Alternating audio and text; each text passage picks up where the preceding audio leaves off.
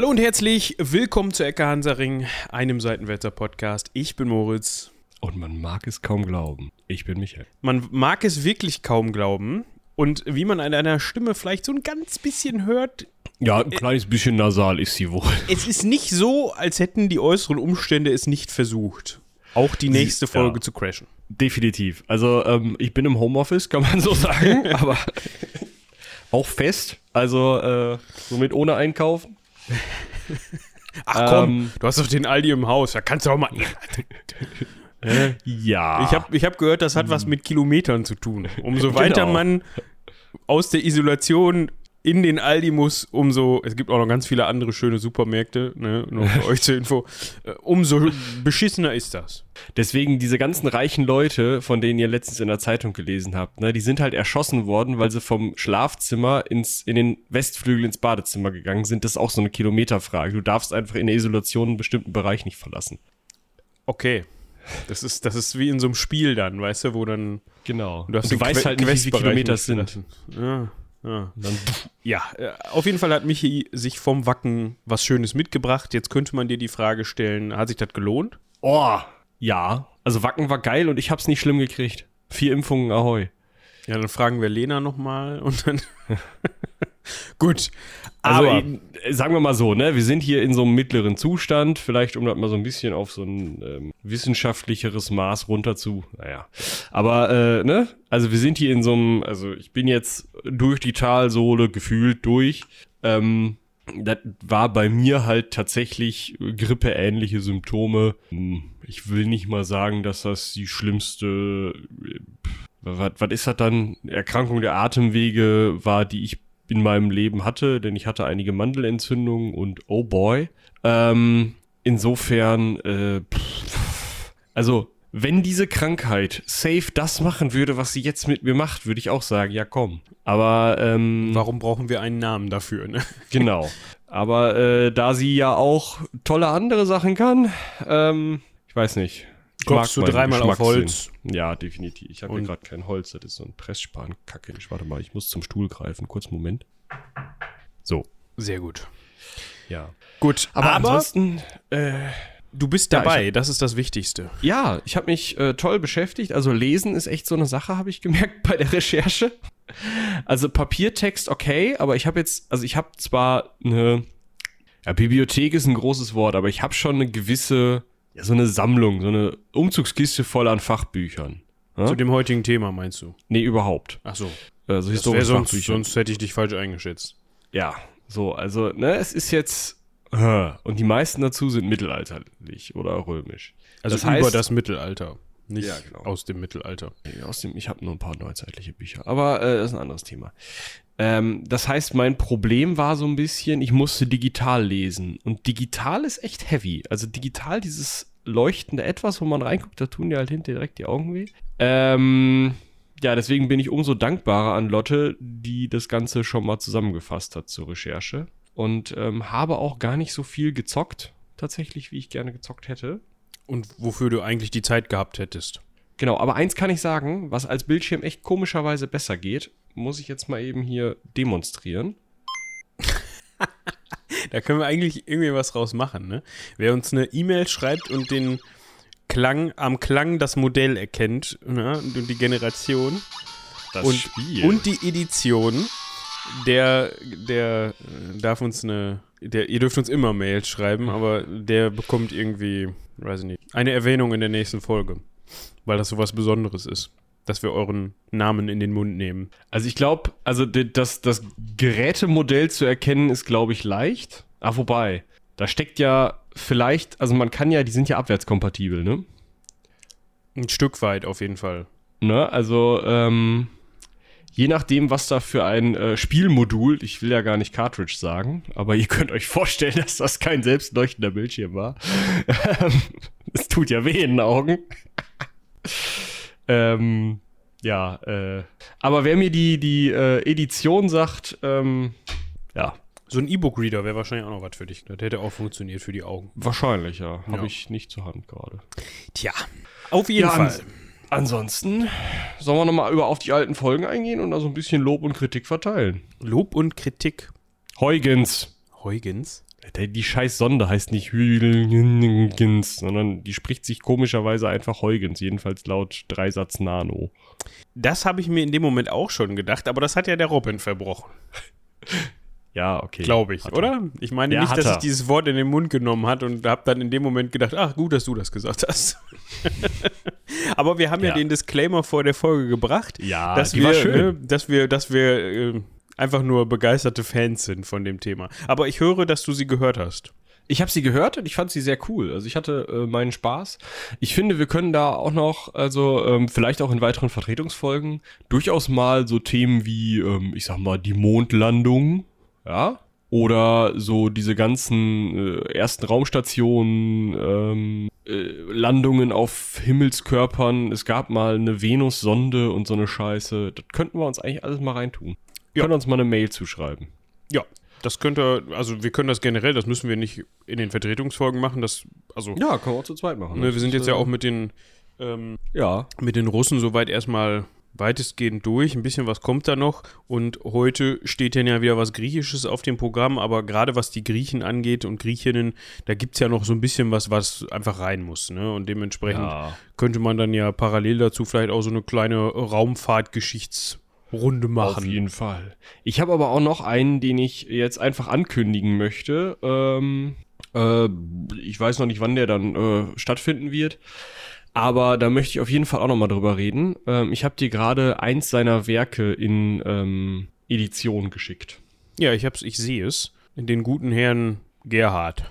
Ich glaube Gerard tatsächlich, weil da kein Haar drin ist. Hä? Oder ist er... Ich sehe da ein Haar. Gerhard. Okay. Also mit Gerhard. So, ein acht, so einen achtarmigen einen reingeorgelt.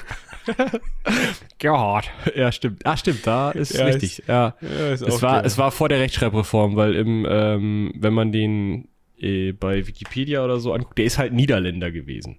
Ah, okay. okay. Ja, und der nee, hat, aber das äh, Thema ist, äh, finde ich sehr cool. Ja, definitiv, das denke ich mir und da müssen wir halt mal schauen. Also allein der Typ ist eine ganze Folge wert. Ja. Und vielleicht, vielleicht müssen wir mal gucken, wie wir das dann unterbringen. Das ist jetzt, ist jetzt sehr fies für unsere ZuhörerInnen, aber macht euch darauf gefasst, wird jetzt vielleicht nicht jeden und jede von euch ansprechen, aber ich bin mir sicher, es sind welche dabei, die sagen, geil. Ihr könnt, ihr könnt erraten, was es ist, indem ihr, also wenn ihr mir auf Twitter, ja, heldenpicknickm, folgt und äh, da meine letzten Interaktionen, naja, je nachdem, wann ihr die Folge hört, ist mir egal, meine letzten Interaktionen mit dem Podcast ungeheuer vernünftig euch anschaut, da habe ich den Herrn, den Gerhard schon mal erwähnt. Gut. Ich glaube, wir haben uns jetzt genug warm gequatscht. Gerade Michi, der jetzt ja schon eine Woche nicht mehr konnte. du hast ja vorher zwei Wochen. Ich habe vorher zwei Wochen ausgesetzt und du hast ja in der Folge gehört, also um da nochmal drauf zu sprechen zu kommen. Ich hab, Knoten hattest du. nee, das ging eigentlich. Das ging eigentlich, fand ich. Ähm, also nach zehn Minuten. Ja. Auf jeden Fall, um da nochmal drauf zu sprechen zu kommen, falls ihr die letzte Folge noch nicht gehört habt, das war eine Vertretungsfolge mit Robin. Nochmal danke an Robin, dass er da ausgeholfen hat. Und zwar ging es da um das Voyager-Programm. Ja, also Space-Geschichte. Für alle, die das interessiert, hört da gerne rein. Ich fand die Folge so gut tatsächlich. Also Eigenlob stinkt, ich weiß, aber ich bin selber tatsächlich noch eine halbe Stunde dran kleben geblieben beim Bearbeiten und habe die irgendwie so im Hintergrund dudeln lassen und fand es immer noch interessant, obwohl ich dabei war. Du, du hörst Podcasts. Ja, also äh, gruselig. und dann auch noch die eigenen. Ja, Also, schlimm. weil solltet ihr euch vielleicht mal geben, auch wenn das nicht so ganz euer Thema ist. Ja. Gut, wir hoffen natürlich, dass wir jetzt erstmal in dieser Besetzung bestehen bleiben. Ja, bei Michi jetzt nicht noch der späte Hammer nächste Woche kommt, dass er dem Ganzen ganz erliegt und ich auch nicht irgendwie verhindert bin und dass wir erstmal so ein bisschen wieder in gewohnter Besetzung weitermachen können, würde ich sagen. Ne? Ja. Dafür müsst ihr halt ein bisschen was von meinem nasalen Sprechen und den ein oder anderen Röchler ertragen, aber da kommt ihr durch. Ich glaube, das hatten die auch hier und da schon mal. Ne? Das, das war auch so im Winter oder so, kommt das ja häufiger mal vor, dass irgendwer so ein bisschen am Rotzen ist. Ja, soweit so richtig. Genau. So, jetzt müssen wir aber mal hier über äh, Politik reden. Ja. Also zurück zu den Wurzeln. Von Quasi. Politik allgemein, ja. Und von der Ecke Hansaring. Also du möchtest quasi jetzt mit mir diskutieren, was da auf der Dokumenta falsch gelaufen ist. Boah. ah. Autschi. Nein, da ist sicherlich was falsch gelaufen, aber darum soll es hier heute nicht gehen. Bitte nicht, ey. Schön. Heidewitzka, boah, hätte ich da keinen Bock drauf.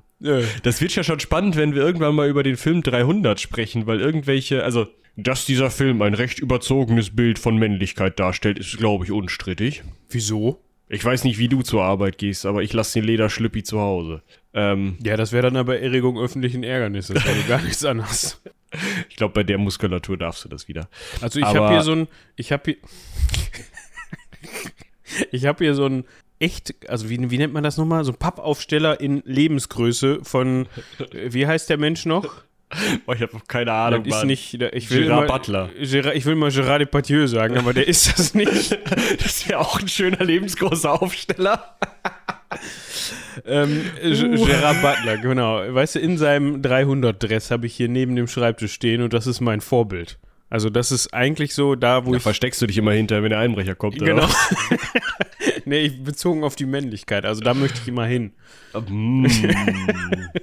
ja, nee, das Ding ist ja, ähm, Also ihr hört, die, ihr hört die Ironie triefen, liebe Zuhörer und Zuhörerinnen. Ich hoffe. Ne? Also nicht, dass wir hier missverstanden werden. Wir möchten jetzt hier auch kein Gerard Butler und 300-Bashing betreiben, aber wir, Ja, wir, wir zählen ja auch jedenfalls anteilig zu den Meinungspodcasts, würde ich sagen. Ja, definitiv. Aber das Ding mit dem Film ist halt, der Film an sich ist halt, äh, also ich habe ihn als Satire gesehen, sagen wir es mal so.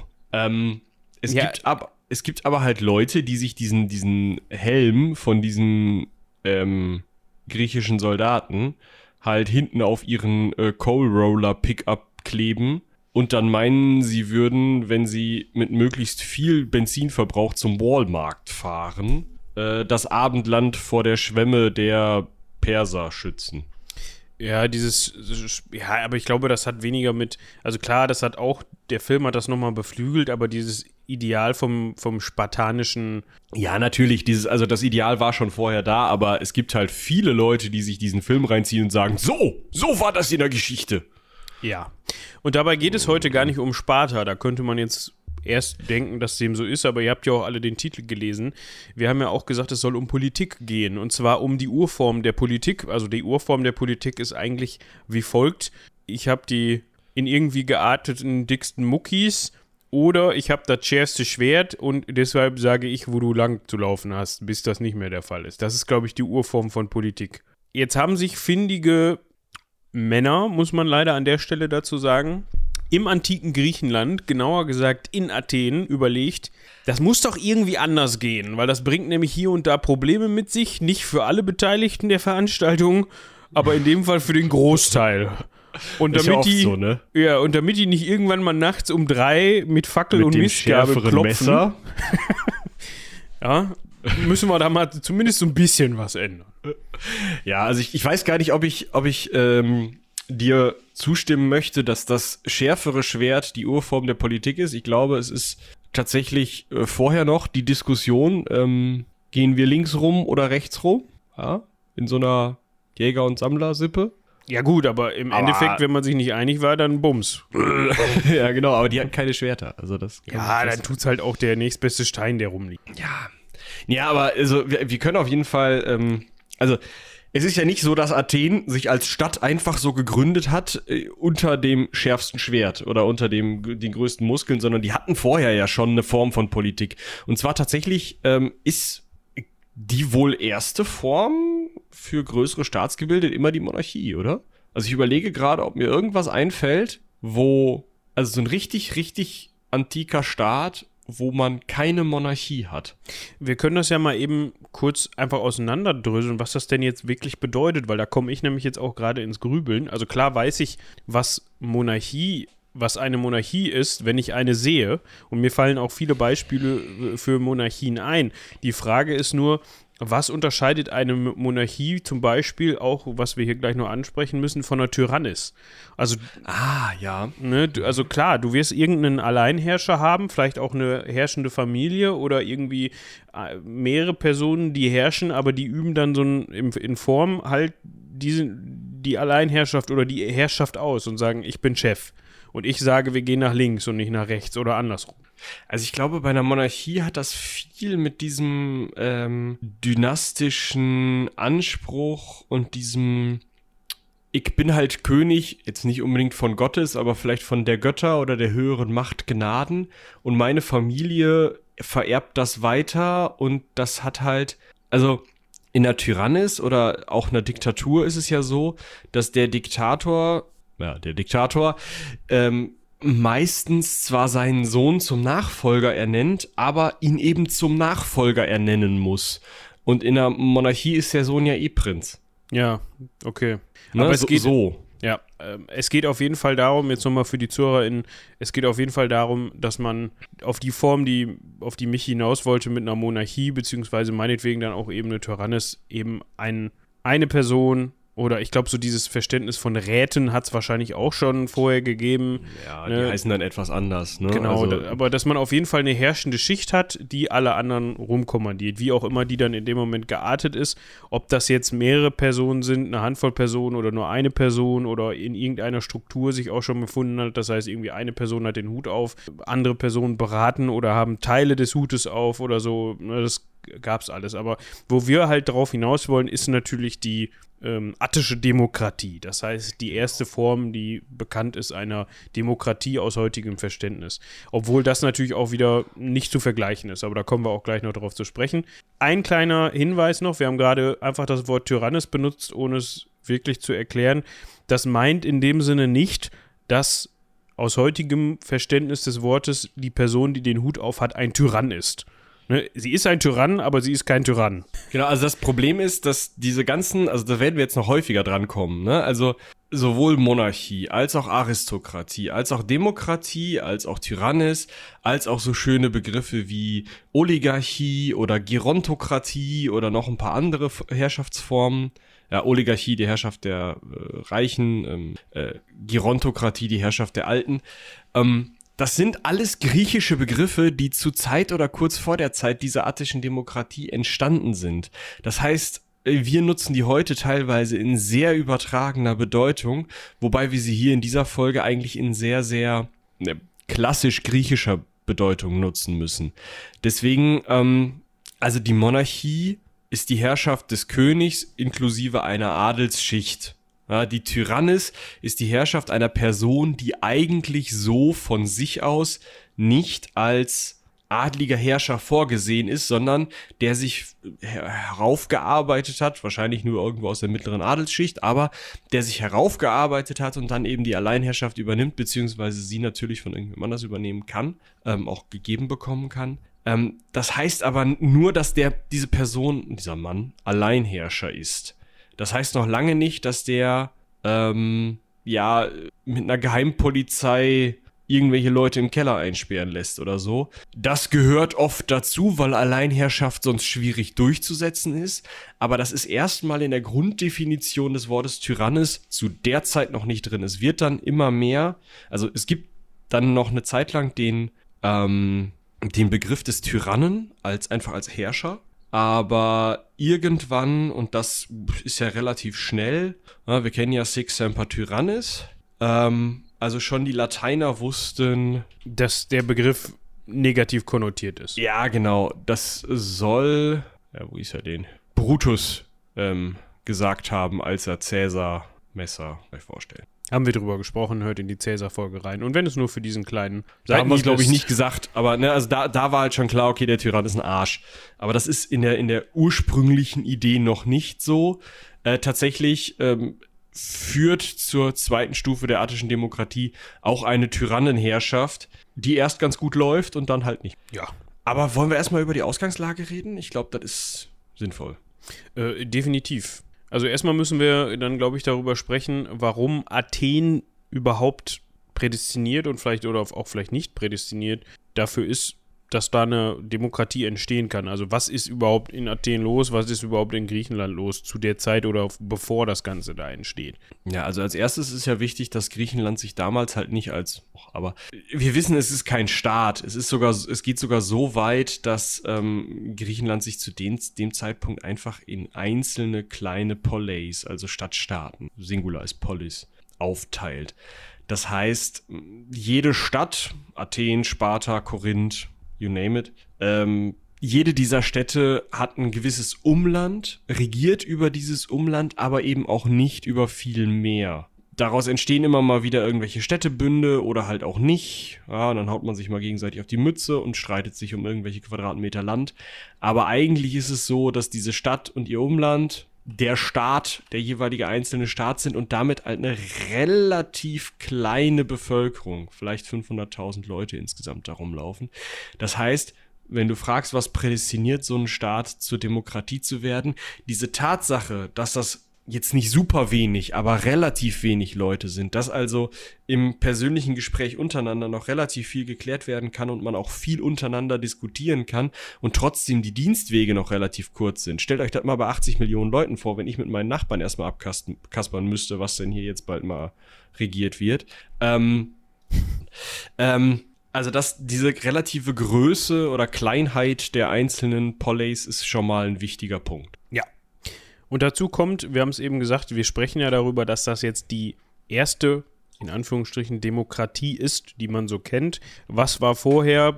Vorher hatte man vor allem eine, einen Zustand, ja, wir haben es eben gehört, in, in dem in irgendeiner Form eine Gruppe oder eine Person allein herrschend den Hut auf hatte. So. Und was vor allem an der Stelle interessant war, was vor allem Voraussetzung dafür ist, dass das später dann so kommt, wie es kommt, dass man eigentlich immer eine Art von ausnutzendem System hatte. Das heißt, arme Bevölkerung, die arme, die Teile oder die ärmere, der ärmere Teil der Bevölkerung wird von einer Gruppe, wenn man es jetzt Aristokraten nennen möchte, Definition von Aristokratie ist eigentlich auch sehr weitreichend. Heutzutage verbindet man das auch wieder mit einer adligen Schicht, weil die nämlich natürlich auch die Definition einer Aristokratie erfüllt. Das bedeutet aber noch lange nicht, dass ein Aristokrat immer adelig sein muss, sondern es geht im Grunde, Aristokratie heißt im in der direkten Übersetzung eigentlich so viel wie Herrschaft des Besten oder der Besten. Was zu dem Zeitpunkt und das auch noch sehr lange natürlich wiederum heißt, diejenigen, die sowieso schon von Adel sind, vom Besten geblüht und so weiter. Ihr könnt euch das vorstellen. Tatsächlich geht diese Aristokratie so weit, dass die zwischendurch, oder was heißt zwischendurch, im 7. Jahrhundert vor Christus gibt es eine Monarchie und Mitte des 7. Jahrhunderts schaffen sie, schafft die Adelsschicht diesen Monarchen ab, weil der ihnen auf den Pin geht und ähm, schaffen also eine Herrschaft ihrer Adelsgruppe. Diese Aristokratie äh, tariert ihre Probleme untereinander aus. So, genau. Das ist, also ist natürlich cool für die 75 Aristokraten, die da rumlaufen.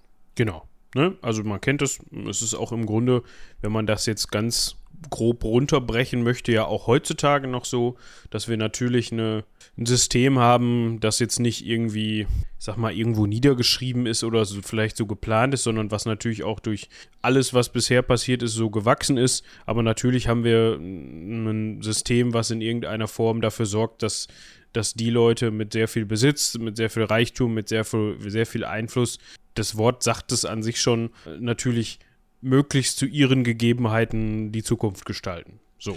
Ja, also ich, ich würde nicht so weit gehen, das so hundertprozentig zu vergleichen. Da Nein, aber richtig aber, eingeschränkt, weil heute hat man Schlupflöcher. Damals war es halt so, ja, du gehörst nicht zu unserer Familie, verpiss dich. Ja, ja, das ist schon richtig. Ja. Äh, heutzutage gibt es natürlich viel, viel, viel mehr Möglichkeiten. Aber auch heutzutage ist das natürlich noch so, dass umso reicher du bist, umso mehr Geld du hast, umso mehr kannst du auch dafür tun, dass deine, dass du in Zukunft noch so reich bist, umso mehr Hebel kannst du einfach ansetzen. Um, um keine Ahnung, ähm, es, ich rede da jetzt nicht von irgendwelchen, nicht unbedingt, gibt es natürlich auch, aber nicht unbedingt von irgendwelchen kriminellen Machenschaften, aber mhm. umso mehr Einfluss du äh, durch dein, deine Finanzstärke hast, umso mehr kannst du natürlich auch nicht, nicht auf nicht illegale oder kriminelle Weise Einfluss auf Politik oder sowas ja, nehmen, durch Wirtschaftskraft oder sowas und so natürlich deine eigenen Interessen voranbringen. So. Und das ist das im Grunde ganz runtergebrochen und ja, das war halt dann damals so, dass nicht nur die, die ganz armen Bauern quasi Abgaben zahlen mussten, sondern auch der in Anführungsstrichen Mittelstand hatte, wenn man jetzt mal vom landwirtschaftlichen Kontext ausgeht, lediglich das Recht, das Land des Eigentümers zu bebauen. Also so ein bisschen so, wie man das auch aus mittelalterlichen ähm, ja, Verhältnissen vielleicht schon mal gehören, gehört hat. Du besitzt selber kein Land als Landwirt oder Landwirtin oder Bauer, wie auch immer, sondern das gehört jemandem, der sehr viel Geld hat, also einem Aristokraten, und der sagt, hör mal zu, das ist meins, und du bist für das da von meinem zuständig und ähm, mach mal. So. Und Das zwar ähm, machst du das natürlich nicht, also ist ja schön, dass du da arbeitest. Aber ich kriege natürlich ähm, Miete. Ist ja kein Samariter, kein Barmherziger. Nein. Muss ja auch irgendwie leben, muss ja auch irgendwie seine Brötchen verdienen. Ja, so, ein- so ein Aristokrat hat es ja auch schwer. Der hat ja 150, 200, 300 von diesen Bauern unter sich, ja. Das ist ja auch Verwaltungsaufwand. Ähm, ich würde sagen, es wäre okay, wenn ihr ein Sechstel eures, Ver eures Ertrages ähm, abgebt, oder? Ja. Und ich finde, weil das Wort so schön ist, also Hektemoroi, wird das, wird das OI verbunden oder ist das Hek Hektemoroi oder Hektemoroi? Ich glaube, Roy. Okay. Also diese Leute wurden dann auch gleich, also nicht die Aristokraten, sondern die, die halt ihren, den Sechstel ihres Ertrages abgeben mussten, wurden dann auch gleich die Sechstler genannt. So wird das nämlich übersetzt. So, also du hast die Aristokraten, bei denen immer schön ein Sechstel des Ertrages abgeliefert wird.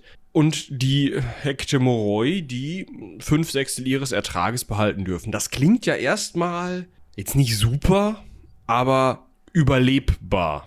Also nach einem System, was ja im Mittelalter irgendwie auch auf eine Art gut mit einem Zehnt und so, aber so auf eine Art irgendwie funktionieren konnte und vielleicht, vielleicht geht das ja. Das Problem war jetzt, Mitte des 7. Jahrhunderts kam die Wurzel allen Übels, glaube ich, oder? Ja, das ist, hätte man ein Voraus, also jemand, der sehr weit voraussehen kann, hätte damals vielleicht schon sagen können, ah, Mach das mal nicht. so tauschen ist eigentlich schon ganz nice. Münzprägung. Ja. Scheiß Geldwirtschaft. Und Zinsen haben sie gleich auch erfunden. Ja, danke. Ja, das war nicht weit voneinander entfernt. Also das Prinzip, auf dem das beruht, ist jetzt natürlich, oder das Problem, was dadurch entsteht. Also, wenn du jetzt so ein Landwirt oder eine Landwirtin bist und du hast jetzt zwar deinen, deinen, ein- den sechsten Teil deines, deines Ertrages musst du abgeben, dann hast du ja noch fünf. Ja. fünf Sechstel. So, und da kannst du natürlich jetzt mitmachen, was du willst. Das heißt, auf der einen Seite kannst du sagen, okay, ich verbrauche davon das, was ich zum Leben brauche. Ne, wenn ich jetzt zum Beispiel Getreide anbaue und sage, okay, ich, ich backe davon Brot oder ja, versorge damit, ernähre mich damit ja, oder versorge mein Vieh davon oder sowas. Und jetzt habe ich aber zum Beispiel noch, äh, dafür brauche ich zwei Fünftel, äh, zwei Sechstel und jetzt habe ich aber, einen habe ich abgegeben, das heißt, dann habe ich nur drei Sechstel übrig und die kann ich zum Beispiel tauschen gegen Dinge, die ich Tontag. brauche, ne, und die ich gerne hätte und gebe das Leuten, die kein Getreide haben, die dann aber dafür das Getreide nehmen und auf das andere verzichten können. Also das Grundprinzip des Tauschhandels. Wenn jetzt aber die Münze dazukommt, die dieses Tauschen ersetzt, dann kommt der Aristokrat, ein cleveres Kerlchen, wir haben von ihm gehört, kommt dann wieder um die Ecke und sagt, Moment mal, es geht natürlich auch ohne Münzen, was ich jetzt erkläre, aber es vereinfacht das Ganze enorm.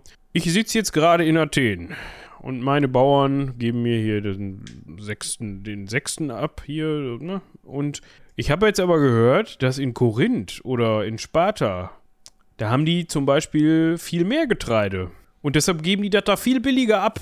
Oder die hatten keine Missernte, so wie wir. Da kaufe, bin ich doch doof.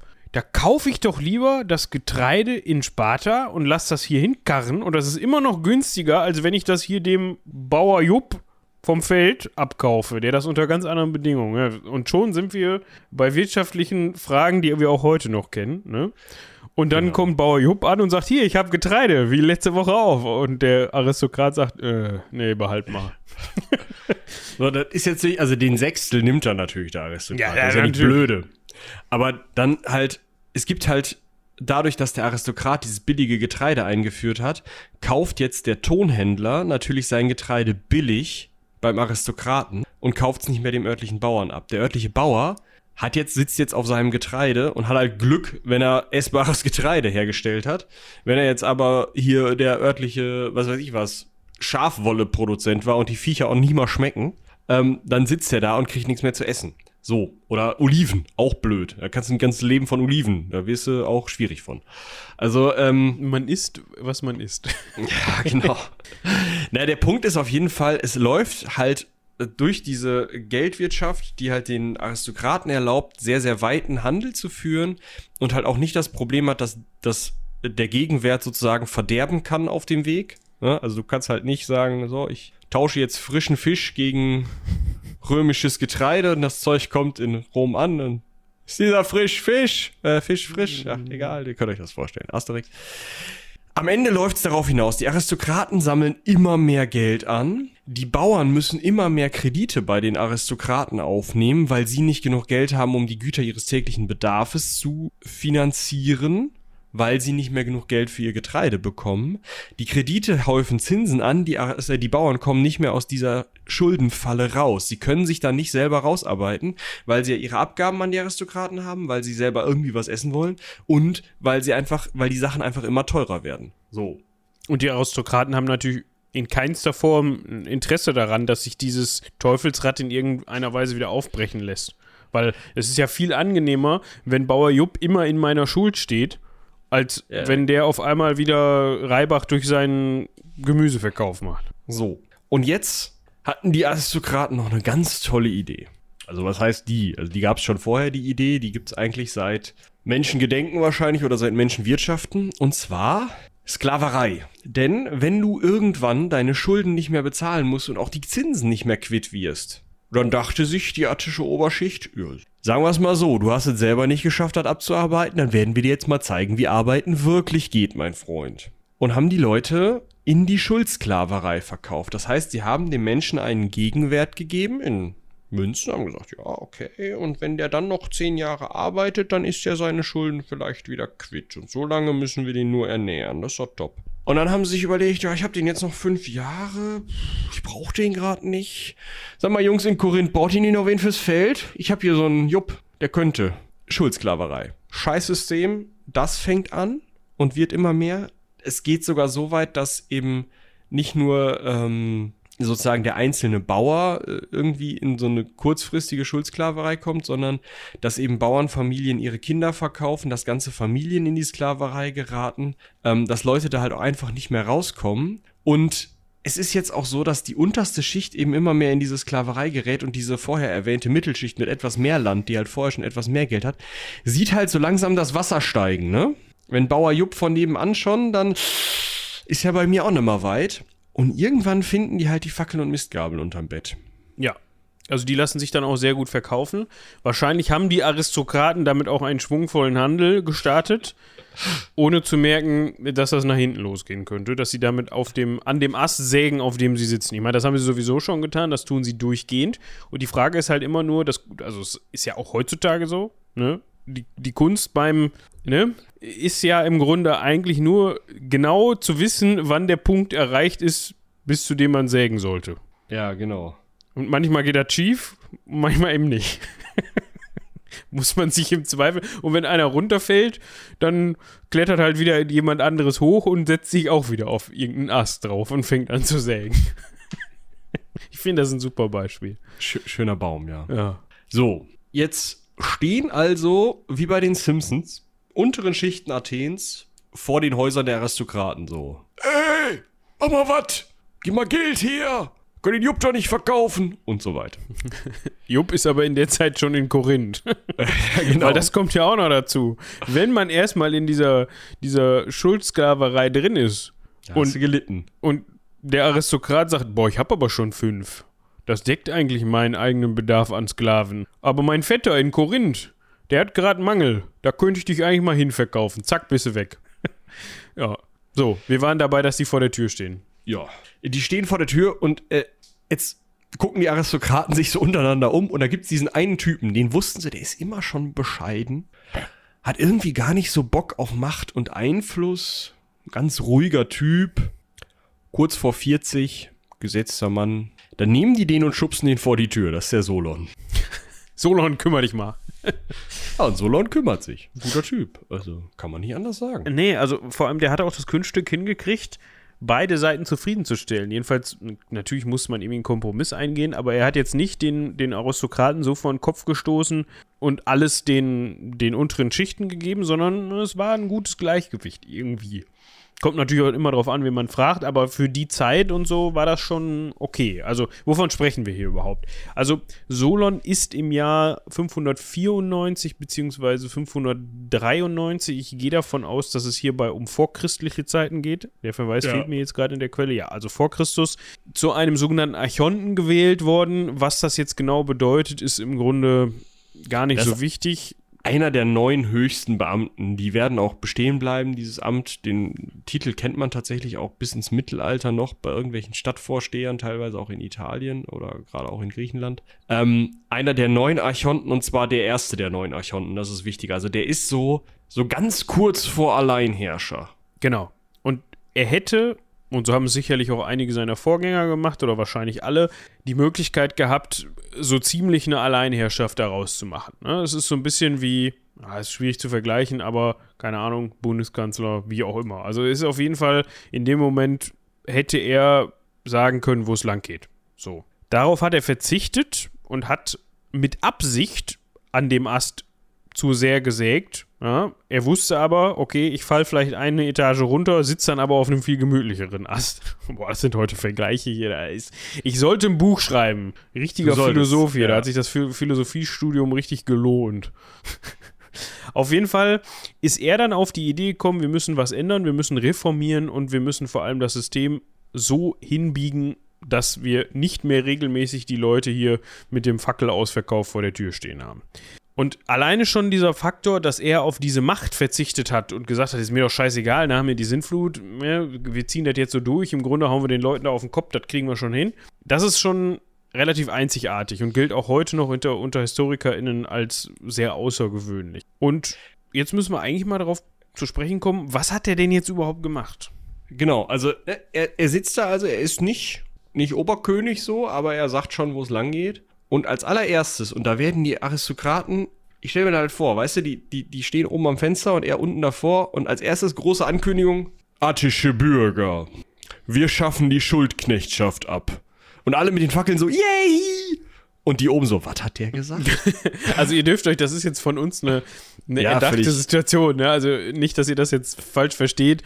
Wir, wir er erzählen jetzt nicht von wahren Begebenheiten, dass die da vor der Tür gestanden haben. Das lässt sich nur das viel weiß halt wieder mal keiner. Ja, genau. Also, also ne, vielleicht halt, haben sie das, aber. Es ist halt überliefert, dass der das so gemacht hat. Ja. So, fertig. Aber das sind halt auch wieder nur vier Berichte oder so. Ne? Genau. Also, aber yay. Und oben ja. also, hä? So war das nicht gemeint. Außerdem kaufen wir alle Leute aus den umliegenden Städten zurück, die wir dahin verkauft haben. Yay! Was? Jupp kommt zurück. ja, genau, Jupp kommt zurück die, die Aristokraten, die müssen den Druck der Masse schon sehr gespürt haben, dass dem da nicht irgendwie mal zwischendurch mitten beim Reformieren so ein kleines Messer zwischen den Rippen rausgeguckt hat. Also, ja. Es ist schon krass, dass der das durchgekriegt hat. Ja, dass da nicht mal irgendjemand gesagt hat, ähm, der muss weg.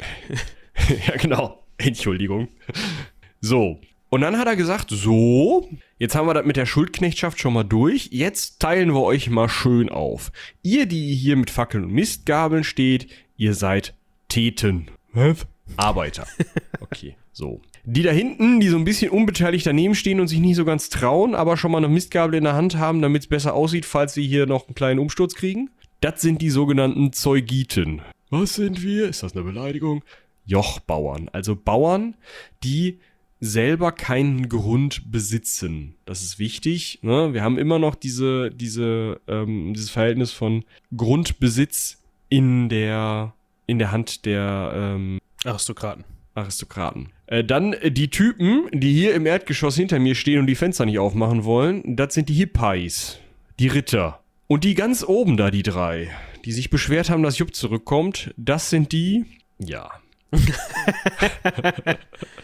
Großgrundbesitzer. Die Pentacosiomedimnoi. Ja, genau, die Pentacosiomedimnoi. Schön. Die Großgrundbesitzer. Man möge also uns haben, korrigieren, bitte. Bitte, ja. Wir haben äh, vier Klassen der Bevölkerung. Das ist ganz wichtig, weil dadurch ähm, hält Solon das aufrecht oder sorgt Solon dafür, dass ihm kein Messer von den Aristokraten zwischen den Rippen rauskommt. Denn er, er teilt das Ganze so auf, dass klar ist, dass diese Großgrundbesitzer immer noch die größte Macht haben. Weil die Großgrundbesitzer zum einen einen eigenen Rat bekommen, den sogenannten Adelsrat oder Aero Areopag, in dem eben nur sie die wichtigsten Geschicke und die äh, höchste Gerichtsbarkeit, äh, die Feldherrenschaft und so weiter, also die wirklich, in Anführungsstrichen, die wirklich wichtigen Sachen. Die kriegen die da oben und da dürfen auch nur die und da sind auch nur ehemalige Archonten drin. Ähm, er ist ja selber ein ehemaliger Archont, das wird er sich auch schon gut zurechtgelegt haben. Ähm, das ist so das, das oberste Staatsgremium und darunter, da beteiligen wir mal die anderen, aber Obacht, nicht zu viel Beteiligung, ja, wir wollen ja nicht, dass hier jeder mitredet. Die Ritter- und Jochbauern, die dürfen noch so mitgewählt werden in irgendwelche politischen Ämter, also hier in die, in die Räte, in die Richterschaft, ähm, für irgendwelche Beamtenaktionen von wegen irgendwie Bauwerke beaufsichtigen und sowas. Wichtig, ihr hier vorne mit den Fackeln und Mistgabeln, es tut mir leid, aber das disqualifiziert euch leider völlig für politische Ämter. Äh, über Frauen ähm, und Fremde und Sklaven reden wir natürlich einfach nicht. Ja. Ist ja klar. Also so es geht müsst ihr um euch Solon vorstellen. Männer. Also das, da, genau, also ganz, ist ganz wichtig, dass, solange, weil wir das hier garantiert zwischendurch mal unter den Tisch fallen lassen werden, es geht um Männer, es geht um erwachsene Männer, es geht um Männer von einem, einem gewissen Reichtum. Also selbst diese Täten sind ja nicht die unterste Schicht. Ja, also es gibt, wie gesagt, es gibt immer noch Sklaven, weil natürlich nur weil wir die Schuldsklaverei abgeschafft haben, heißt das ja noch lange nicht, dass wir irgendwelche korinthischen Schuldsklaven nicht weiterhin auf unseren Feldern schuften haben können. Wo kämen wir denn hin? Ja? Zweiter Punkt. Natürlich sind ähm, Kinder raus. Und dritter Punkt, für damalige Verhältnisse auch, in, in deren Gedanken völlig natürlich, hatten Frauen nicht mitzureden. Das sind ganz klar die Gruppen, die natürlich auch raus sind. So, das heißt, wir haben was ist das? Eine Demokratie von vielleicht 30 Prozent der Bevölkerung, wenn es hochkommt, eher 20. Ja. Ne? Genau. Und dann da drunter sind noch diese Täten, unter diesen 20 Prozent sind noch diese Täten, die halt mit äh, abstimmen dürfen über gewisse Sachen, aber nur manche. Ja, ja Dieses, dieser Begriff Tete. Das könnte auch irgend so ein Slangwort aus Westfalen sein, finde ich. Weißt du so? Oder Familie. Tete. Ja, ja, genau. Irgendwie so. Gestatten Tete. Ja. Irgendwie. Du bist auch ein Tete hier, ne? Ja. Da muss ich mir merken. So, Ist auch schön, du, du sagst nicht mehr Plebs oder Pöbel, sondern du sagst Tete. genau. Das ist toll. Ja, das ist hiermit eingeführt worden. Und ich bitte euch, das weiterzutragen. Bitte. Ja, so kann man sich dann identifizieren als Ecke Hansaring Gruppi. Bitte nicht. Also, wir haben jetzt also diese ersten drei Klassen, die für politische Ämter kandidieren können. Und wenn man mal ganz ehrlich ist, also ja, auch diese Zeugiten, also die dritte Klasse, offiziell ja, inoffiziell selten. Man muss schon, ne, also schwierig. So. Naja, also man durfte mitwählen und man durfte auch, ähm, also es, wir müssen einmal das System aufklären, das gibt sonst keinen. Also, ähm, oben sitzt dieser Areopag, dieser Adelsrat, ähm, der sich aus Leuten der ersten Klasse zusammensetzt, die von einer Volksversammlung gewählt werden. In dieser Volksversammlung ist übrigens kein Park, sondern ein Paar, also nicht, dass du das so ausgesprochen hast, aber dass Ach man so. das nicht so versteht. PAG, nicht Ja, Aeropack. Aber Ja. das klingt so komisch. So. Äh, dann äh, gibt's die Volksversammlung. Die Volksversammlung tritt zusammen, wenn es mal nötig wird, ein neues Gesetz zu äh, verabschieden. Das ist nicht so oft im Jahr. Das ist vielleicht 10, 15 Mal. Da sind alle dabei, außer die Täten. Ja klar. Ne? Also bei den Täten ist man nicht hundertprozentig sicher, aber wahrscheinlich waren die in dieser Volksversammlung auch nicht dabei. Wichtig ist aber der Rat der 400, der steht sozusagen neben der Volksversammlung und bereitet diese ganze Gesetzgeberei vor. Also da werden die Gesetze erstellt, die in diese Volksversammlung gewählt werden, um dort dann verabschiedet zu werden. Und dieser Rat der 400 wird nur aus den oberen drei Klassen gewählt von der Volksversammlung. Das heißt, spätestens hier sind die Täten raus. Und wahrscheinlich auch die Zeugiten, weil da hat man einen ganz cleveren Kniff gemacht. Dieser wo drauf Rat der kommen können. 400 ne, ist ein Ehrenamt. Das heißt, da kriegst du kein Geld für. Das Du heißt, musst also die Zeit haben. Genau, wenn du nicht genug Geld hast, um da mal Dinge zu tun, die dir kein Geld einbringen, weil du dein täglich Lohn und Brot verdienen musst, dann kannst du das nicht machen, weil dann verhungerst du. Genau. Also du kannst dir halt überlegen, werde ich Politiker oder überlebe ich? Und äh, da werden sich die meisten Täten und Zeugiten ganz klar entschieden haben. Ja. Also war eigentlich über diese, diese, diese Frage des Reichtums immer noch relativ klar. Die Gesetzgebung wird vor ähm, vorgegeben, also welche Gesetze überhaupt zur Abstimmung kommen, wird vorgegeben von den obersten beiden Klassen. Die Volksversammlung verabschiedet diese äh, Dinger dann zwar, diese Gesetze, aber falls es irgendwelche Schwierigkeiten gibt, irgendwas entschieden werden muss, also ein Gericht gebraucht wird, es ist nur noch die erste Klasse dran in diesem Areopag. Außerdem stellen die die neuen höchsten Beamten, also die Exekutive. Außerdem stellen die sozusagen das Staatsoberhaupt bei, ähm, also dieser Areopag ist das Staatsoberhaupt bei Verhandlungen nach außen. Das heißt, die schicken da jemanden von sich, die stellen die Feldherren und die obersten Priester. Das heißt, diese komplette Regierungsgewalt ist immer noch in den Händen der Adligen. Klar, die gesetzgebende Gewalt ist so ein bisschen verteilter und das wirklich dann die Gesetze zu abzunicken sozusagen ist in den Händen der Volksversammlung. Das heißt, diese Volksversammlung hat zu diesem Zeitpunkt in Anführungsstrichen nur so einen so eine nickende Funktion. Klar, sie kann auch mal sagen, hör mal zu, das ist Schwachsinn, aber im Zweifel wird das Gesetz dann nächste Woche nochmal eingebracht und heißt anders. Das also, kennt man ja auch von heute. Ne, so. Interessant dabei ist, das Gleiche ähm, sieht man im Heer. Ja. Und zwar ist es so, dass die Großgrundbesitzer, also diese ähm, erste Klasse stellt die, die Kavallerie, weil die sich ein Pferd leisten können. Das kennen wir ja schon aus der römischen Armee, ja? Äh, aus der römischen Armee vor den äh, Reformen des Marius. Die Reiter werden von den Adligen gestellt. Die zweite Klasse, die äh, stellt die schweren ähm, ja, Hopliten in dem Fall, also die schweren ersten Phalanxkrieger, ähm, einfach die schwer bewaffneten, weil die sich diese schweren Waffen leisten können. Die dritte Klasse, die ähm, Bauern und kleinen Gewerbebetriebe, diese äh, Zeugiten, äh, stellen eben die leichter bewaffneten, die haben dann vielleicht nur noch ein Schwert und ein Schild. Und äh, alle, die sich keine Waffen leisten können, dürfen rudern. Viel Spaß. Ja, die so. kommen aufs Schiff, die sind Matrosen. Ja, ja. schön. Schön die, die Triremen rudern da beim RAM-Manöver. Danke dafür. Das also ist diese Gesellschaftsordnung, die sich sowohl im Militär als auch in der Gesellschaft, als auch dann eben in der ähm, äh, Ratsversammlung, Volks, also in diesem Rat der 400, in der Volksversammlung im Areopark äh, widerspiegelt. Was man vielleicht an der Stelle noch erwähnen kann, wie kommen diese 400 Mitglieder zustande, also diese, also dieser Rat, den wir da gerade auch besprochen haben, der Teil der Volksversammlung ist, die werden gewählt aus den vier sogenannten Fühlen, ja, also P-H-Y-L-E. Jetzt muss ich gerade gucken, da waren wir. Und Davon gab es, wie gesagt, vier Stück in Athen. Das war geografisch unterteilt. Das heißt, ja, Distrikte kann man sagen. Es waren die geografische Teile Athens. Und aus jeder Fühle kamen eben 100 Vertreter, die dann eben gewählt wurden innerhalb dieses geografischen Bereiches. Und so hat sich das Ganze zusammengesetzt.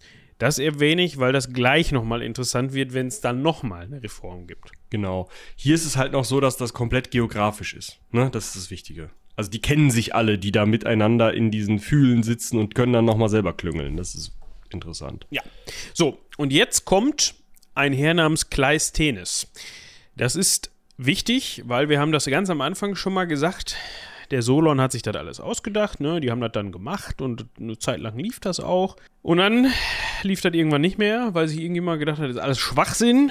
Ich bin Tyrann. Ja, das war der Peisistratos und seine Söhne, die haben mal eben 60 Jahre lang Tyrannis da eingeführt. Also, äh, 594 hat Solon diese Reform durchgezogen, 560 hat die Tyrannis wieder angefangen. Das heißt, eine Generation lang hat diese Art der, die gerade beschriebene Art der Demokratie funktioniert, also Demokratie in großen Anführungsstrichen.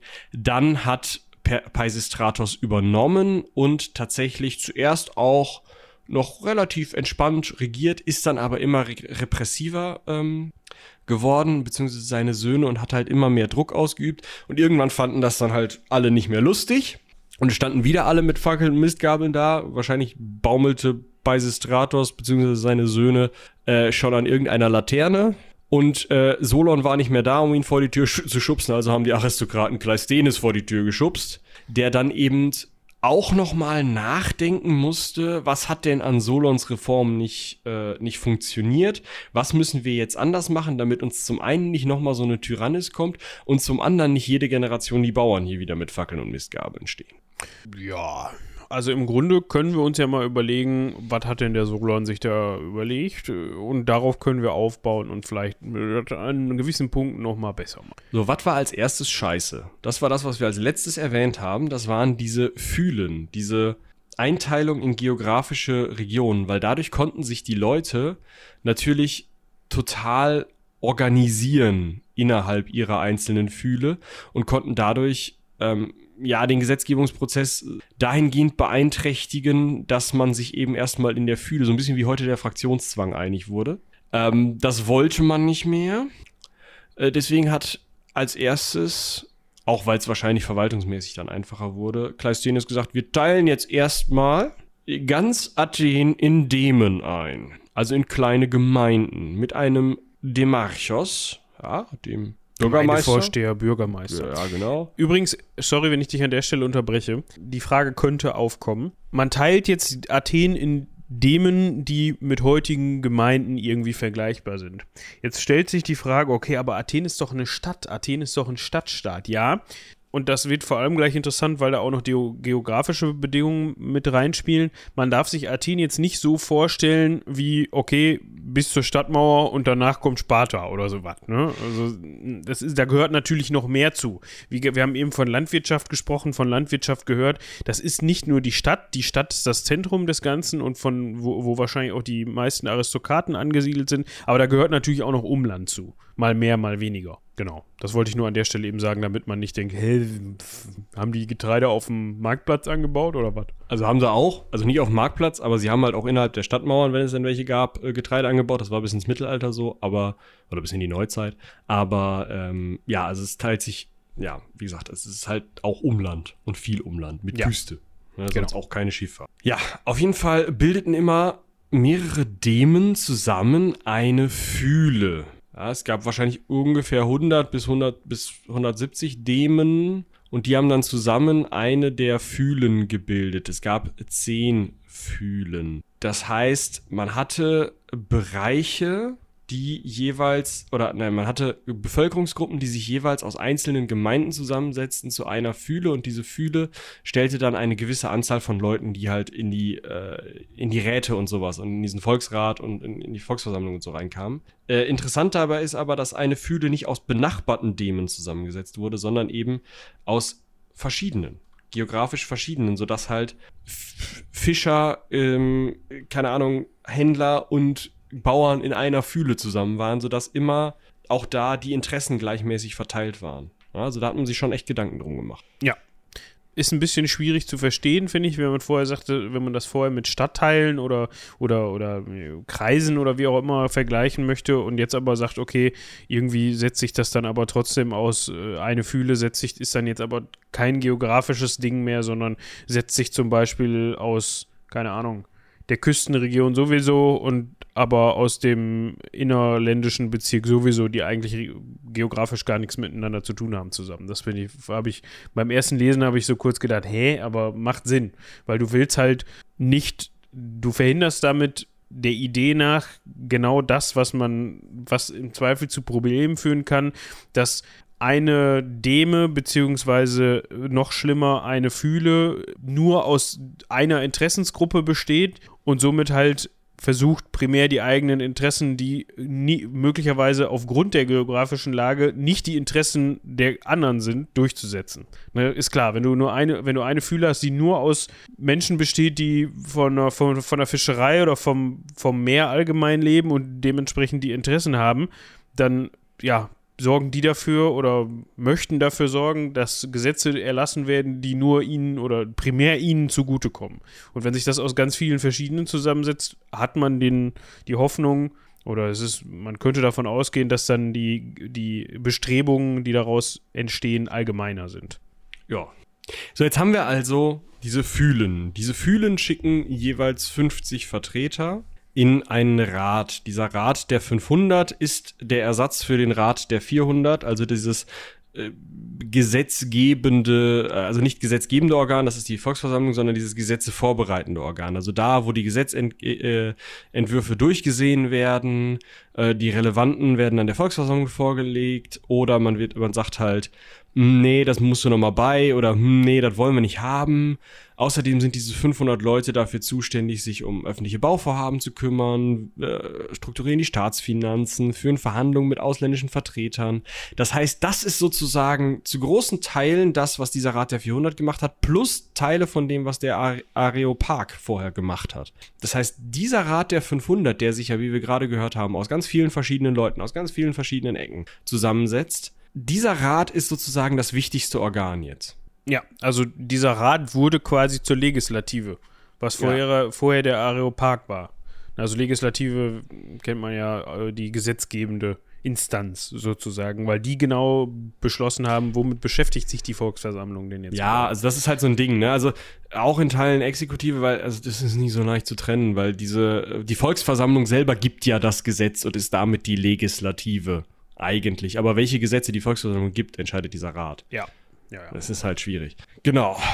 Das Coole daran war, dass aus jeder Deme eine gewisse Anzahl, meistens so drei bis vier Personen, unter den 50 Vertretern ihrer Fühle in diesem Rat der 500 waren.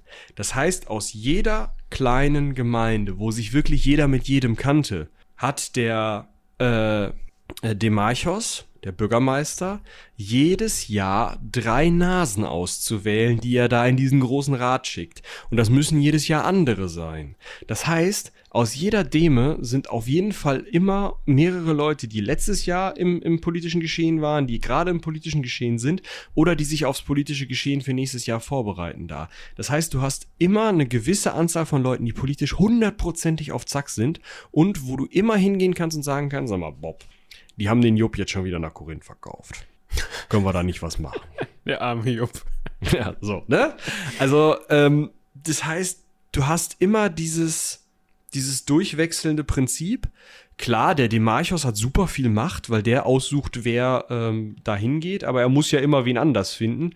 Und es ist nicht mehr so krass so, dass nur noch die Reichsten dieses Amt übernehmen können, weil es sogenannte Diäten na, klingelt da was, Diäten gibt, die einem halt bezahlt werden als Aufwandsentschädigung für diese politischen Aufgaben. Ja, man könnte jetzt noch mal eben kurz zusammenfassen, wie das äh, artet jetzt aber hier schon sehr in Geschichtsunterricht bzw. Seminarstunde aus, aber seht es uns nach wenn man sowas wie ein demokratisches System durchspricht, dann äh, ist das vielleicht ein wenig trockener, als jetzt Leuten auf den Kopf zu hauen. Also darüber zu sprechen, Leuten auf den Kopf zu hauen. Ja, aber es ist, es ist wichtig und ich glaube, es wird auch ähm, nicht von den treuen HörerInnen so viel, aber auch von euch natürlich, selbstverständlich schön, dass ihr da seid. Aber ich glaube auch von vielen SchülerInnen geklickt werden, weil es einfach durch jede Schulklasse gezogen wird. Ich habe schon Vietnam-Flashbacks. Ich wollte gerade sagen, ich habe das auch in einem Studium mal durchgesprochen. Hey. Bei einer Dozentin, die wir beide kennen und schätzen. oh ja, das muss gut gewesen sein. ja, war, es war auf jeden Fall sehr inhaltsreich und äh, es wurde dafür Aha. gesorgt, dass das auch da oben ankommt. Feste. Grüße gehen raus. Obwohl die wahrscheinlich schon an drei, drei bis zehn Stellen dieses Podcasts die Hände über dem Kopf zusammengeschlagen hat. Ich wollte gerade sagen, da, da, hättest du schon eine Mail. Ich also, jetzt, jetzt, schon, jetzt. Das riecht hier. Während wir aufgenommen haben. Es ist jetzt fies. Ähm, Lassen wir das. Eigentlich eine ganz nette. so, ähm, worauf ich hinaus wollte, dass wir drei Prinzipien haben, drei demokratische mhm. Prinzipien, auf denen diese Kleisthenes-Reformen be berufen, äh, nicht berufen, ist egal, fußten, so. Stehen ja, aber der, der interessante Punkt ist, im Gegensatz zu Solons Reformen noch, ne? Also. Ja, davon muss man das nochmal unterscheiden. Und zwar haben wir einmal die Esegoria, was so viel bedeutet wie das Recht über politische Angelegenheiten zu reden. Ja, das Dann heißt. ISO Achso, du willst es erst erklären, natürlich, bitte. Also, das ist jetzt natürlich erstmal wenn man das hört, wie Recht über politische Angelegenheiten zu reden. Ja, aber was dahinter ste steht, ist ganz im Allgemeinen, dass man überhaupt über sowas diskutiert. Dass auch nicht dass Aristokraten nicht das Recht haben, darüber zu diskutieren und nicht so nach dem Motto, aber Chef, äh, meinen Sie nicht, es wäre clever, Maul wenn wir das so und dann, pff, weißt du, so, ja, Schnauze. Direkt. Ja. Ähm, genau. Das zweite ist die Isonomia die Gleichheit vor dem Gesetze ist ja auch ein wichtiger Punkt. Ja, das ist ja wieder etwas, das äh, die Griechen zu dem Zeitpunkt hatten für, wir müssen das wieder einschränken, für Männer, die aus Athen kamen und alt genug waren und keine Sklaven waren. Aber diese waren vor dem Gesetz gleich. Es waren alles einfach Menschen vor dem Gesetz oder einfach Männer, die aus Athen kamen und keine Sklaven waren, vor dem Gesetz. Äh, das heißt, sie waren ähm, nicht mehr in verschiedene Preiskategorien, sag ich mal, eingeteilt und man konnte sich als Adliger nicht mehr alles erlauben. Ja? Und nicht jeden verurteilen für irgendwas, was nicht gepasst hat. Genau. So, und jetzt haben wir noch die sogenannte Isopolitäa oder Taia. Also Isopolitaia. Ich bin mir immer unsicher, wie man das ausspricht, diese griechischen Begriffe, ähm, gerade was solche Sachen angeht. Und die meint Gleichheit im politischen Sinne. Das heißt, bei Wahlen der Volksversammlung besteht unter den verschiedenen Gruppen in irgendeiner Weise Chancengleichheit bei der Bekleidung von politischen Ämtern. Also in der Theorie, das muss man immer dazu sagen, in der Theorie ist es egal, wenn du das Recht hast, an der Volksversammlung teilzunehmen, Bestandteil von dieser bist, ist es egal, wer du bist, wenn du dich auf ein Amt bewirbst. Dass das nicht wirklich so war, dürfte jedem und jeder klar sein. Das heißt, es ist natürlich nicht egal, wer du bist, sondern du musst ja auch irgendwie gewählt werden. Aber du Leuten. darfst deinen Namen auf den Zettel schreiben. Genau. Das ist halt schon ein Darum Unterschied. Geht's. Darum geht's. Du darfst, ne, du darfst deinen Namen, ob du dann auch gewählt wirst, hängt natürlich von ganz anderen Dingen ab. Das, äh, da kommt natürlich dann wieder Einfluss, Macht und daraus resultierend finanzielle Mittel zum Tragen. So, was ist denn jetzt also es ist ja immerhin schon mal im Vergleich zu so einer Tyrannis oder zu so, einem, zu so einer Monarchie gar nicht so schlecht. Gibt aber auch Nachteile. Das heißt, die Täten, die ärmste Schicht. Also die durften? Ja, also die sind immerhin nicht mehr nach Korinth verkauft worden. ja, also man hat halt auch so Sachen gemacht wie, ähm, ja, also ihr könnt, also ihr könnt gerne gewählt werden. Ja, aber mein Feld. Ja, ihr könnt gerne gewählt werden. Ja, okay, dann lasse ich mich aufstellen. Ich kriege ja auch eine Diät. Ja, genau, du kriegst auch eine Diät. Ach, da bist du nicht gewählt worden. Ist ja komisch. Ja, kannst du nächstes Jahr nochmal versuchen. genau. So. Oder halt der Demarch, ja, der ähm, Chef von der Fühle, hat halt gesagt, ein Tete in den Rat der 500. Ich glaube nicht.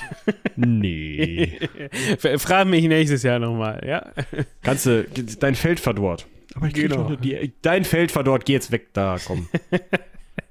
so, also das ist, bedeutet natürlich auch nicht, nur weil diese äh, Schuldsklaverei abgeschafft worden ist, dass kein Tete mehr bei irgendeinem Aristokraten einen Kredit aufgenommen hatte und nicht mehr aus der Schuldenfalle rauskam, ne? Also es ist, es gibt, die haben schon dafür gesorgt. Die nur nicht mehr in die Sklaverei verkauft werden, genau. alles vorher ging. So, also die haben schon dafür gesorgt, dass die kleinste Schicht auch klein gehalten wird. Jetzt nicht, was die Bevölkerungszahl angeht, da kommen wir gleich nochmal drauf zu sprechen, das ist nämlich ganz interessant, wie sich das Ganze so verteilt hat, sondern dass die natürlich da bleiben, Einf Einnahmen technisch wo sie sind. Und dass genau. die Aristokraten weiterhin natürlich die Kohle in der Tasche haben. So. Aber zum Thema Einnahmen, äh, nee, da bleiben, da bleiben, wollte ich noch einen kleinen Exkurs machen, weil der, ähm, glaube ich, jetzt ganz gut passt. Äh, weil es, finde ich, noch ein, ja, Vorteil ist ein großes Wort. Es ist auf den ersten Blick, als ich das in der 11. Klasse durchgesprochen habe, habe ich gedacht, geil, will ich auch. Ähm, ist es ein Riesenvorteil und dann denkt man mal länger drüber nach und merkt, hm.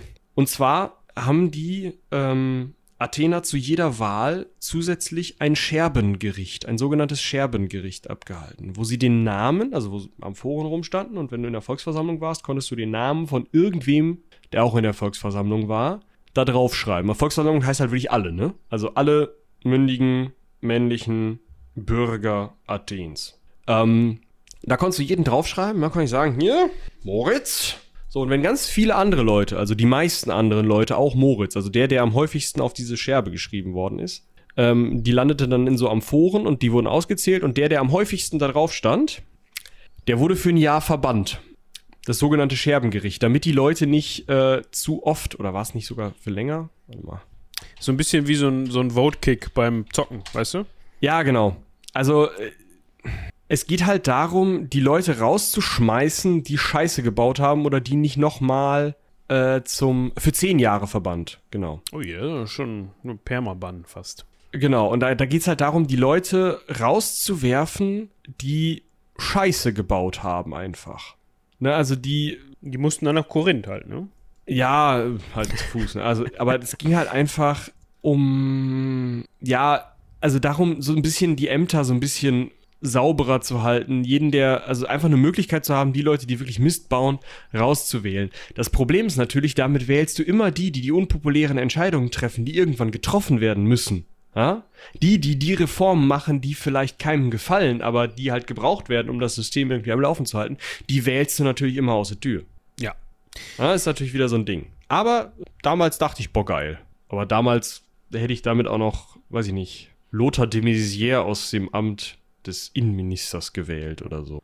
Ach so, ich, ich, Scherbengericht. Lothar, ciao. Ja. Ich dachte jetzt, du meinst damals so äh, ein paar hundert Nee. vor Christus. Äh, in der 11. Klasse. Also keine Ahnung, ob der da noch Innenminister war. Den äh, Seehofer hätte ich auch gewählt. Also raus. Aber Da bekommt der Begriff wählen eine ganz neuen, Ja. neue Form, ne? Ja, ist schon schön. So. Wir können jetzt noch mal eben kurz darauf eingehen. Also das Ganze hat sich natürlich auch entwickelt, was man an der Stelle noch mal eben erwähnen kann, vielleicht, dass dieser Zugang zu dem ähm, zu dem Areopark, ähm, nee, Moment, äh, zum, zum Archont, also dieses Amt gab es auch weiterhin, das haben wir eben ja, ganz am Anfang Verwalter Fuzzi. genau schon mal gehört, dass man das auch später dann im Verlauf anderen Schichten zugänglich gemacht hat. Also erstmal natürlich der Ritterschicht, also der Hippais und dann auch irgendwann der, der dritten Schicht, ne? also die Zeugeten. Jetzt ist natürlich die Frage, inwieweit das und wie oft das vorgekommen ist, dass Leute, vielleicht so ein Hippais äh, häufiger mal, ne, wenn sich gerade äh, das passend angeboten hat, aber wie oft dann wirklich ein Zeuget, ähm, Eichhorn war, pff, müsste man mal rausfinden, aber ich könnte mir vorstellen, dass es nicht so oft vorgekommen. Ja, Vielleicht gibt es da irgendwelche berühmten Beispiele. Wird sicherlich hier und da mal geben, aber genau. sonst hätte man es nicht eingeführt. Wird ja oft dann irgendwie mit einer, könnte mir vorstellen, dass es eingeführt worden ist, weil man jetzt gerade irgendwie jemanden hatte, der da super reinpasst, der aus dieser Schicht kommt. Keine Ahnung, kann auch Quatsch sein. Aber ja, ist, irgendeinen Weil man Grund da wird's so einen haben wollte oder weil irgendwer sauer war und man gesagt, ja komm, machen wir einen von euch zum. So. Den Areopag gab es übrigens auch weiterhin noch. Ja, also wir sind immer noch nicht ein, in einem Bereich, wo der Adel überhaupt gar keine Rolle mehr spielt. Also ich meine, ja, es sind immer noch die reichste Schicht und sie sitzen überall drin und sie werden halt überdurchschnittlich häufig gewählt. Aber sie haben auch noch den Areopag und ähm, haben daher die Blutgerichtsbarkeit immer noch inne. Also den gibt's immer noch als, als ja, höchstes Gerichtsorgan für Mordfälle und sowas. Ist auch nochmal so ein Punkt. Und ähm, ich glaube, wenn man so ein bisschen gucken will, wie weit das vielleicht vom, vom Stand her ist, vom Stand der Demokratie, kann man sich vielleicht so konstitutionelle Monarchien der Neuzeit angucken. Also so äh, das frühe britische äh, System, also es ist ja noch zu großen Teilen ähnlich heute, aber halt eben damals, als noch der König wirklich das Sagen hatte, äh, Preußen oder Bayern als konstitutionelle Monarchien gab es ja alles.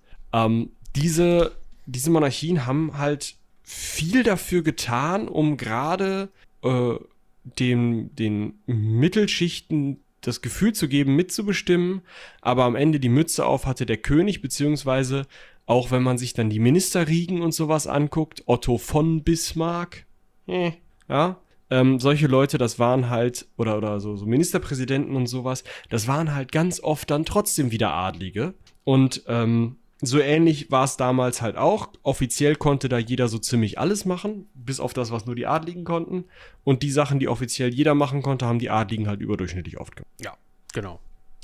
So, ich glaube, das meiste dazu, was, also wie demokratisch das jetzt war, haben wir schon gesagt. Ne? Also die Nachteile waren halt sehr, sehr viele. Das heißt Nachteile, ich denke mal, im Vergleich zu dem, was vorher abgegangen ist, war es auf jeden Fall besser. Der zentrale Punkt ist halt, dass alle Gewalten nicht auf eine Person beschränkt waren, sondern ja, in der Hand des Volkes irgendwie lagen. In, in der Hand von Teilen des Volkes. Ja, in der Hand des, äh, der männlichen Bevölkerung mit ähm, athenischem Bürgerrecht oder attischem Bürgerrecht, ähm, die keine Sklaven waren und ein gewisses Alter überschritten hatten und natürlich dann sich dementsprechend auch ähm, leisten konnten, wirklich mitzumachen. Ja. Das Wir können das ja ist mal eben einordnen, wie überhaupt die Verteilung in der Bevölkerung war. Also wir hatten Es ist natürlich jetzt die Frage, wann genau, das fluktuiert natürlich auch so ein bisschen, aber wir gehen jetzt mal zur Zeit einfach Durchschnittlich. durchschnittlich aus, hatten wir rund 40.000 männliche Bürger, 130.000 Frauen und Kinder und ca. 100.000 Sklaven. So, das heißt, diese ganze Chose, über die wir gerade erzählt haben, beschränkt sich natürlich auf diese 40.000 männlichen Bürger. Und davon waren wahrscheinlich, war wahrscheinlich ein Großteil nicht finanziell in der Lage, daran zu partizipieren. So. Ja. Das muss man sich nur mal vor Augen führen, dass natürlich immer noch ein, eine, ein kleiner Teil der tatsächlichen Bevölkerung entschieden hat, wo es lang geht. Ein bis zehn Prozent kann man vielleicht sagen. Genau, ich würde jetzt so weit gehen und sagen, das ist aber auch in heutigen Demokratien nicht anders. Das hat vielleicht dann andere Gründe. Das hat nicht den Grund, dass Frauen. Ich glaube nicht, dass es ein bis zehn Prozent sind, aber es gibt Teile der Bevölkerung, die nicht mitentscheiden, ganz klar. Ja, nee, aber ich, ich meinte, gut, ein bis zehn Prozent äh, ist. Wir haben ja, wie gesagt, Wahlrecht hat jede, jede volljährige Person, in Teilen sogar ähm, ab 16, ne? Ähm, zu bestimmten Wahlveranstaltungen. Hier in NRW zum Beispiel.